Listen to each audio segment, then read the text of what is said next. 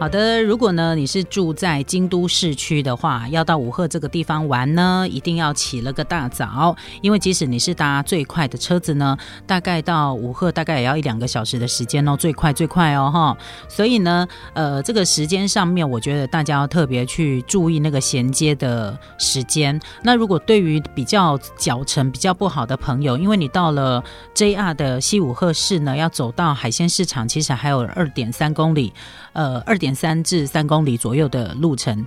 走的比较慢的人，大概也要走个呃，走个比较慢，大概也要走个三十分钟吧。哈，如果边走边逛这样，像我是那种边走边逛比较不无聊，但是我脚程快一些，大概二十分钟。那有的人更快，搞不好十分钟。十五分钟啦，十分钟太夸张，这样可是不可能嘛，因为出国旅游就是要走走看看喽，是不是？所以呢，你还要特别注意，就是衔接巴士的时间。那如果呢，这个巴士的时间衔接衔接不上的话呢，你可以搭电车。如果脚程比较不好的朋友，所以呢，这个是要特别的注意的。那到了这个西武鹤呢，其实呃，在西武鹤呢，它有一个就是类似那种嗯游客。服务中心，哈，那这个雷呃游客服务中心呢，这个地方呢，你可以拿到地图，可以拿到它的观光的相关资料，甚至于公车站的时间都可以在这个地方拿得到，也可以询问。而且呢，现在资料也都有中文版的，然后他们也有贩售那个五鹤的特产欧米亚给也是有的，所以你不用担心。所以。如果你只是很单纯的要走到海鲜市场去吃个海鲜的话呢，诶，大概走路我就说大概走个三十分钟可以到。对我记得我上次好像走二十几分钟而已，这样哈。那基本上呢，可以慢慢走啦，就是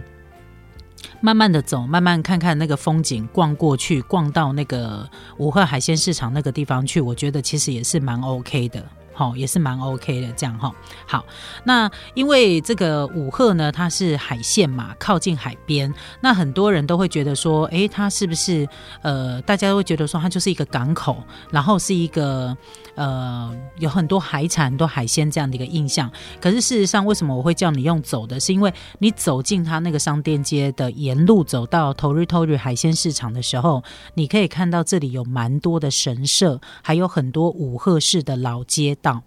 而且我觉得在这里走，让我觉得还蛮还蛮棒的一点哦，是因为 还蛮棒的一点，是因为呢，呃，因为。它没有那么多观光客，所以我觉得逛起来、走起来会显得轻松很多。那它这个地方呢，有一个地方叫做丹龙寺。那这个丹龙寺呢，它是呃在武鹤呢，算是一个有百年历史的一个一个一个一一间庙吧，哈。那应该要讲，应该是要讲庙没有错了，哈，因为他们要有千本鸟居的。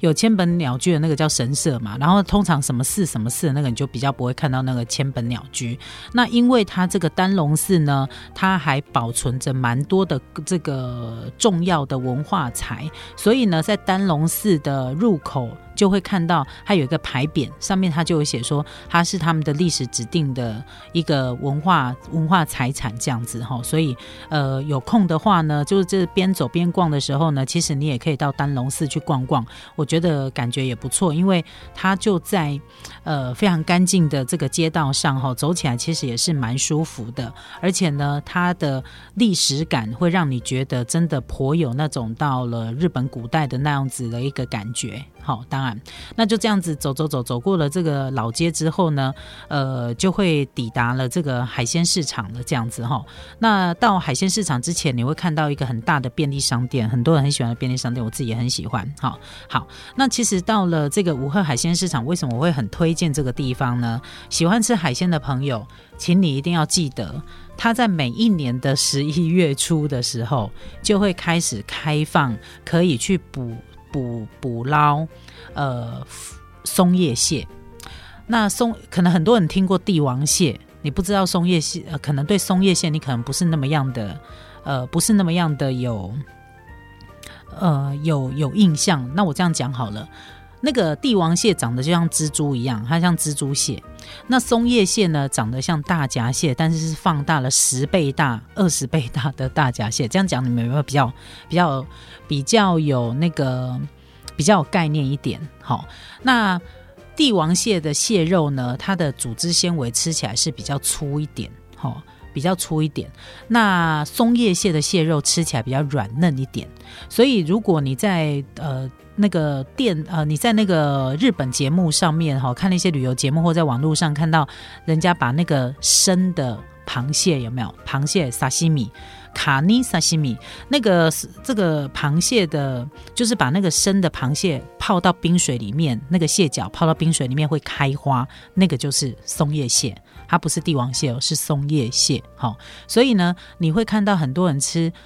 螃蟹的沙西米呢，绝大部分都是松叶蟹。OK，这样讲有没有比较更更有概念一点？那因为松叶蟹的蟹肉呢，它比比帝王蟹的蟹肉，我觉得是细致。然后，尤其是你想想看哦，它在刚开始开放，每一年的十一月初的时候，开放捕捞的时候，那个时候五鹤港，它算是全国全日本最大的一个呃松叶蟹的出口的港口。所以这里有非常非常非常多又很棒活的松叶蟹，因为我自己个人非常喜欢吃螃蟹，所以我对这个。螃蟹还稍微的要有点研究一下，那刚好因为我的朋友们也都很喜欢吃螃蟹，所以十一月初的时候，我很建议大家到吴鹤这边来，因为你可以吃到最新鲜的活的松叶蟹，活跳跳的松叶蟹，而且很便宜，就是价格很便宜，比在台湾吃大概便宜五百倍吧。对，就是很便宜，然后真的可以让你大大快朵颐。很多人喜欢吃螃蟹，都喜欢吃那个蟹膏。你知道这个松叶蟹的蟹膏，在它每年开始开放捕捞，你吃到最新鲜的那个松叶蟹，那个蟹膏是让你加杯玩喝不喝？吃不完呢，真的，你吃不完。因为你会感觉好像胆固醇快爆表那种感觉，真的非常的鲜甜。然后连不喜欢吃生食的人，你真的要来试试那个松叶蟹的沙西米，因为真的很鲜甜。有我自己不太喜欢生食，但是我有吃了一只，我觉得感觉是蛮棒的。就是你既然到了这个地方来，一定要尝试它这个最新鲜的松叶蟹。那其实呃，五鹤港呢，它在十一月初的时候开放捕捞松叶蟹。其实捕捞松叶蟹最多的地方，其实还不是在五鹤港，是在五鹤港旁边有一个地方叫做公金的地方。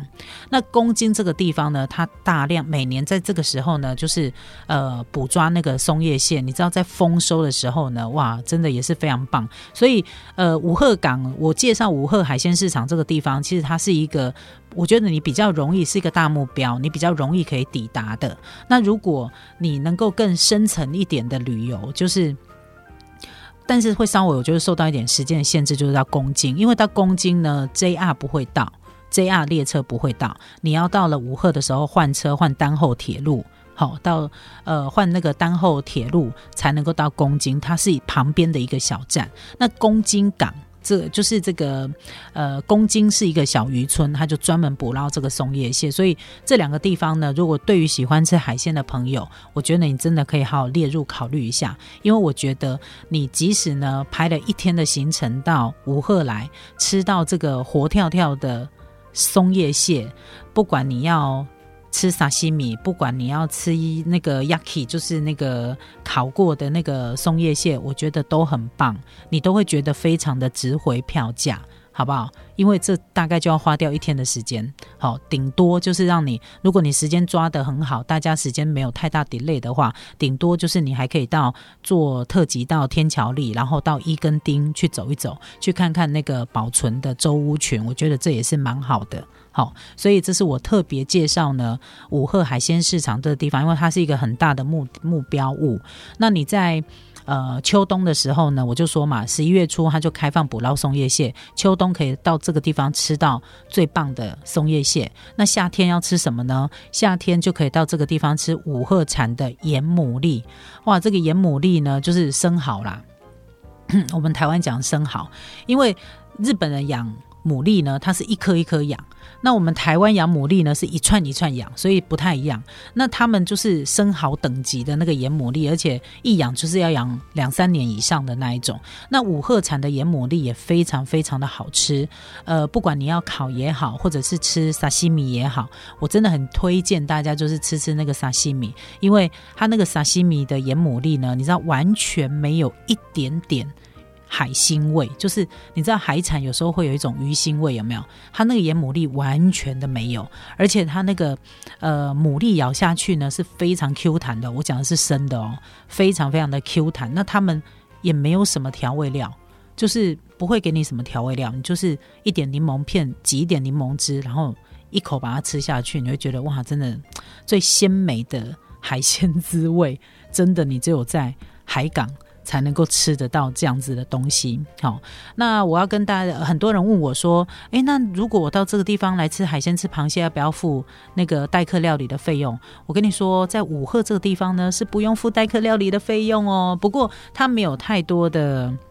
它没有太多的烹调方式。比如说，你要喝汤的话，你只能去那个食堂里面买味增汤。你要叫他说：“哎，你帮我煮个味增汤加豆腐。”没有，没有这回事。它的代客料理很单纯，就是沙西米，然后烤。跟烤这两种方式而已，所以他没有给你，你买了他的海鲜，他可以帮你烤好，可以帮你做成沙西米。但是你要叫他说我要做糖醋，我要做油炸什么，那不可能，好，那不可能。那你要去那个餐厅，好，到他们的那个料亭或食堂或餐厅里头吃。那如果你是呃要到海鲜市场去呢，他们没有收代客料理的费用的，但是他只做两种方式，一种就是沙西米，一种就是烤，好。你知道那个新鲜的海鲜呢，基本上就是做沙西米跟烤最能够吃到它的原味嘛？还需要其他的那个烹煮方式吗？没有的，好不好？所以如果有人喜欢吃饭的话，或者你喜欢吃冻饭的话呢，其实，在海鲜市场里面也有一个食堂，你也可以吃到最新鲜的呃这个海鲜的冻饭啦，或者是想要喝个热汤啊，或想要吃个白饭啊，或者是乌龙面啊，这个食堂里面也是都有的，都不用担心自己饿着哦。但是呢，五鹤的头日头鱼海鲜市场。它的确是一个非常对于海鲜控的朋友来说，真的值得一去的地方。我甚至于还有朋友说，你以后可不可以就安排我就住在这里就好，我其他地方都不用去，我每天就 住在那个海鲜市场附近。你看，爱吃海鲜到这种地步，有没有很可怕？